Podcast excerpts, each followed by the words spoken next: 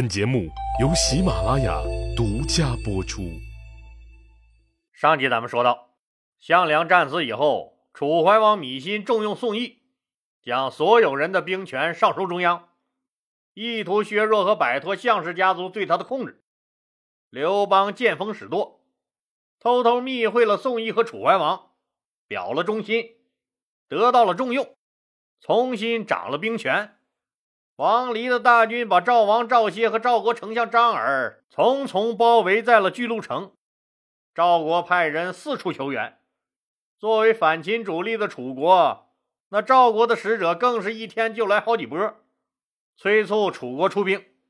听友们可能要问了：哎，老李，那王离的大军不是把巨鹿城重重包围了吗？赵国的使者怎么还能出来四处求援呢？咱们来看一看。这赵国来求援的使者分为两拨人，第一波使者是赵国的大将军陈馀派出来的。赵王赵歇和丞相张耳被王离大军攻破都城信都，他们仓皇要退进巨鹿城时，赵王把大将军陈馀留下了，没有让他跟着自己退进巨鹿城，让他留在城外。一来是收集信都之战被打散了的赵国士兵，二来赶紧向各国求援。陈馀向各国派出了大量使者去求援，又收集了几万名被打散了的赵兵，重新组织起来，集结在了巨鹿城北面的长山附近，做出了时刻监视王离军团的动向，并高姿态的和巨鹿守军呈犄角布阵。那第二波求援的使者是巨鹿城中赵王派出来的，重重包围之下，怎么能派出人来？这就是人家章邯的智慧了。因为章邯又要上演一幕经典的围点打援战术。自从灭了项梁的楚军主力以后啊，对章邯而言，打掉项梁就等于打掉了抗秦义军的一面旗帜。项梁一死，估摸着再没有什么真正的强敌了。各地的一帮子流寇，那都不值得劳师动众去一个一个灭掉他们，就选了巨鹿城这个地方。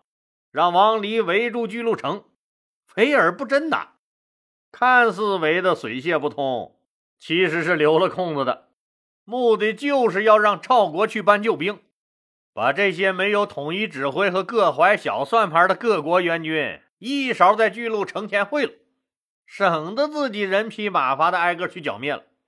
看见了吧？这是章邯的策略。所以赵王才能不间断地派出使者向各国求援。那为什么章邯要选择巨鹿城这个地方来和各个反秦的诸侯们决战呢？咱们先从地形上来看，巨鹿城的面前就是一个大的冲击平原，适合进行大规模的会战。章邯带着二十多万人，那王离也有十多万人，而且都是大秦帝国的正规军。章邯有兵力上的优势，上集咱们就说了，说章邯驻军巨鹿城南面的泾远，建筑甬道为秦军运送粮食，就是做好了长期战争的准备。他让王离围住巨鹿城，那每天喊打喊杀，就是不破城。自己又积极修了粮道，做好了后勤保障工作，就是要等着消灭各国来救援的援军。所以，章邯在粮草补给上也是有优势的。如果进行大规模的会战，各国诸侯组成的抗秦军团，因为是没有统一指挥的分散联盟，所以呀，这战争一旦打响，秦军会在小范围内快速形成人数上的优势，以优势兵力对各诸侯军团进行分割包围，逐个歼灭。天时地利人和，章邯可是都占了。章邯和王离做好了一切准备，静静的等着大鱼的上钩。赵国的使者那是一遍一遍的来催着出兵。楚怀王这时候和宋义那也不得不有所行动了。他们都知道，章邯、王离的大军太强悍了，楚国单打独斗也是很难取胜的。只有反秦各诸侯国组织起来一起行动，才有可能战胜章邯、王离的大军。所以在宋义的主导下，楚怀王芈心定了一个非常重要的战略规划，这个规划在历史上也是比较有名的，叫做怀王之约。当然了，内容很多，咱们捡重要的说。首先，在反秦大业的基本目标和重要意义方面，楚怀王确定说，反秦的终极目标是什么呢？就是推翻暴秦，恢复六国，天下一家亲。哪国原来在什么地方，你就还在什么地方行使权利，别人不许乱抢。当然了，这个反秦也不是一窝蜂乱了章法。我们楚国作为反秦联盟的盟主，谁也不许窝里斗，大家心往一块想，劲儿往一起使，争取尽快取得反秦的决定性胜利。其次，我们灭掉秦国以后。那也并不是要肢解了秦国，给大家分了了事儿。秦国这个国家还是要予以保留的，就是我们还像原来一样，那全天下还是七个国家，那就空出了一个秦王的位子了。那这个新的秦王由谁来当呢？楚怀王给天下诸侯画了一个大大的饼，确定了一个激励机制，在约定里就明确了，说哪路大军最先攻入关中。推翻了暴秦的政权，那个人就有权来拥立这个秦王。当然了，这个人可以推举别人，也可以自己当这个秦王。这个所谓的怀王之约发布的时候，其他六国也都复国了。老李讲过，除了燕国国王那个叫韩广的人，他原来是燕国的一个低级官吏以外，其他五国可都是原来的王族或势力最大的贵族在掌权。怀王之约里也说了。革命胜利以后，六国还是都要由原来的贵族们掌权。楚怀王发布的这个怀王之约，最核心的内容，就是在肯定了陈胜起兵以来六国复兴的同时，大力批判和鞭挞了陈胜开创的由平民当王的做法。意思很明确：你一个泥腿子当什么王当王？你要是真有能耐，你把我们辅佐好了就行了呗。这不也一样实现你的人生价值吗？你看你一个泥腿子，你非要当王当王，怎么样？死了吧？实际上就是告诉项羽他们这些实力派，原来你就是我们米家的奴才。你要是真有能耐，你把我辅佐好了，你就不要擅自称王了。当然了，我这个人也不是压制人才。哎，这不是未来新的秦王这个宝座？给你们这些能人们留着呢吗？只要你先入了关中，灭了暴秦，不管你是贵族还是平民，不管你是哪个国家的，都能当这个秦王，天下都承认支持你。怀王之约公布以后，得到了其他五国的认同，成为了天下公约。现在楚国是天下反秦的盟主了，当然赵国的这个求援那是不能不管的。所以，楚怀王派出了楚军主力，准备渡过黄河去救援赵国。怀王之约，大家不是都同意了吗？那我楚国在救援赵国的同时，也派出一支部队去抢秦王这个宝座。那派谁去抢这块大肥肉呢？这块肥肉自然就落在了先前向楚怀王和宋义表了忠心的刘邦嘴里。在楚怀王和宋义眼中，刘邦老成持重、宽容大度，有利于笼络秦国的人心。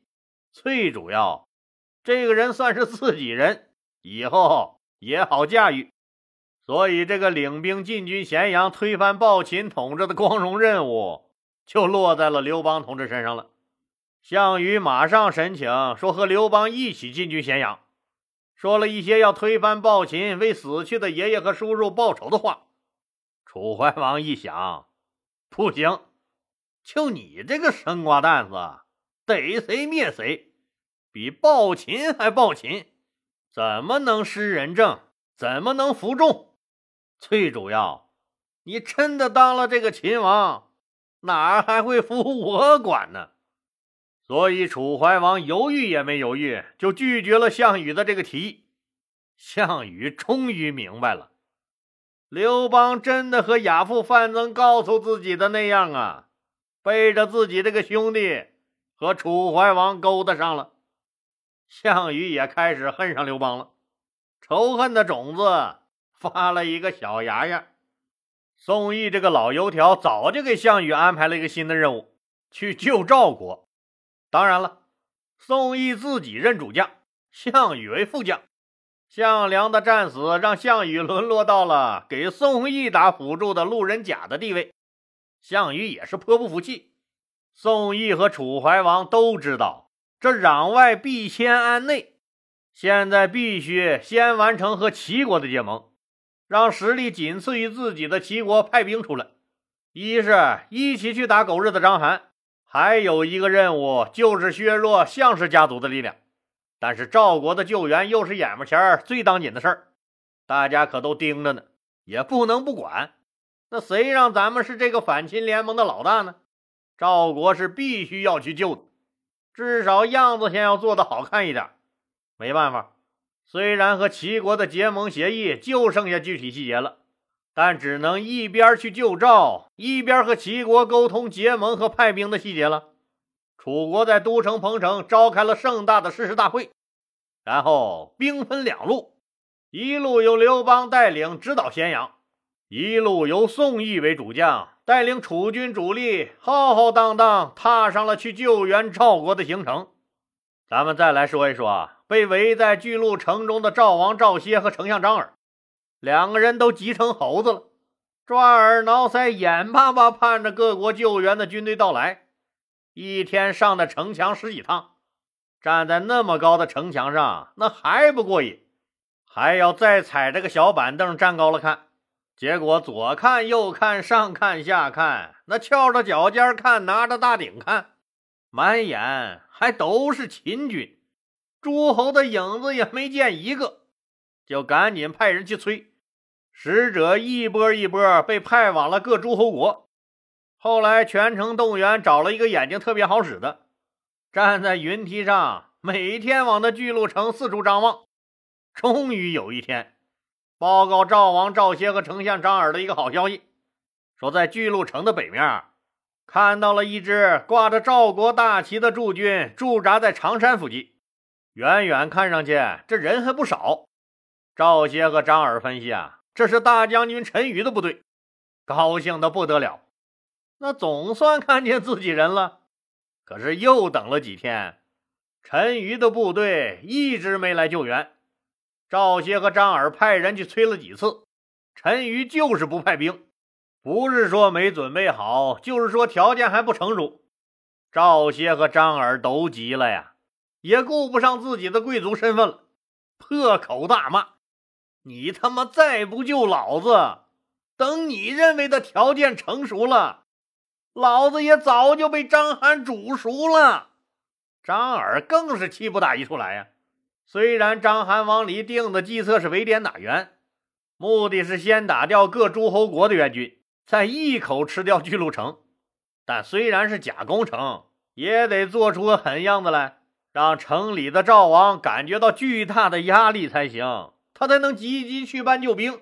所以巨鹿城每天也是弓弩飞石，死伤无数，满地狼藉，形势看着那是万分危急呀。那边陈馀带着几万兵马在巨鹿城北边深壁坚守，张耳天天都搬个梯子在城头上瞭望陈馀的大营，可就是不见动静。张耳急呀，陈馀呀，陈馀，咱俩是啥关系？你可别忘了哟。一起扛过枪，一起下过枪，一起嫖过娼，一起分过赃啊，比亲兄弟还要亲呢。你就是不救那赵歇，你也得来救哥哥我呀，不是？结果又去了几波人催，还是没动静。没办法，张耳只能派出自己宗派的长老张衍和陈馀宗族的领袖陈哲，让他俩出城。亲自向陈馀求救。二人见到陈馀后，拿出张耳给陈馀的亲笔信。当然，信的开头，张耳回顾了和陈馀牢不可破、亲如兄弟的革命友谊。接着告诉陈馀，巨鹿城已经被秦军围了将近两个月了，城里缺粮少水的，危在旦夕，实在是要撑不住了。你是大将军，就应该担起大将军的责任来。如果只是一味等待所谓的时机成熟，那凉的不只是菜，还有人心。再说了，就算抛开什么道义、什么责任不说，咱俩是拜把子兄弟，本应有福同享、有难同当。这时候你不能不来救我呀！救命啊，兄弟！救命啊，我的好兄弟！看完信后，陈瑜放声大哭，对张衍和陈泽说：“我的心也是肉长的，我怎么不想去救哥哥呀？我不是不想救，现在敌强我弱。”现在去硬碰硬，那不就是飞蛾扑火、以卵击石吗？那就是自取灭亡啊！与其咱们不自量力的去救援，最后和那巨鹿城一同灭亡，还不如我保存实力。你们看，一来可以牵制住秦军一部分主力。静等诸侯援军的到来。这二来呀，即便巨鹿真的实现了，至少我还活着，留得青山在，他不怕没柴烧啊！只要我活着，赵国就还有希望，才能替你们报仇啊！张衍和陈哲一听，那更不高兴了，非要让陈馀和他俩一起去救巨鹿城。陈瑜被逼得没办法了，就给了他们五千兵马，让他俩自己去试试看。果不其然，张衍和陈哲带着兵一过去，就淹没在乌压压一片秦军的包围中不见了，印证了陈馀那句话：“飞蛾扑火，自取灭亡。”张衍、陈哲和他们带的五千人就这样悄无声息的被秦军吃掉了，甚至一点浪花都没掀起来，以至于最后张耳一直认为是陈馀杀了他俩。张衍和陈哲一直没回来，张耳更怒了：“你陈馀见死不救也就算了，你还杀死了宗族领袖张衍和陈泽！”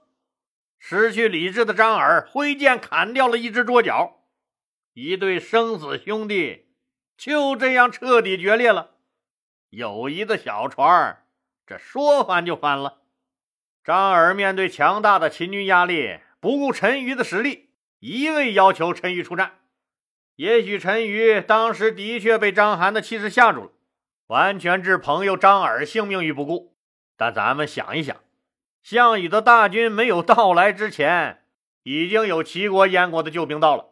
当然了啊。这个所谓齐国的救兵，那可不是田荣派来的，是脱离了田荣束缚的田都带来的，还有由大将军臧荼带来的燕国大军。最主要还有一个人，这个人是拥有一万多名士兵的张耳的亲儿子张敖，他也和诸侯救兵一样，驻扎在陈馀大营旁边观望，也不敢出战。俗话说：“这打虎亲兄弟，上阵父子兵。”如果不是十分凶险，那张敖肯定不会看着自己的老爹见死不救。结果张耳没有埋怨，也没有催促自己的亲儿子，最终将一腔怒火发泄在了把兄弟陈馀身上，真是让人感慨不已呀！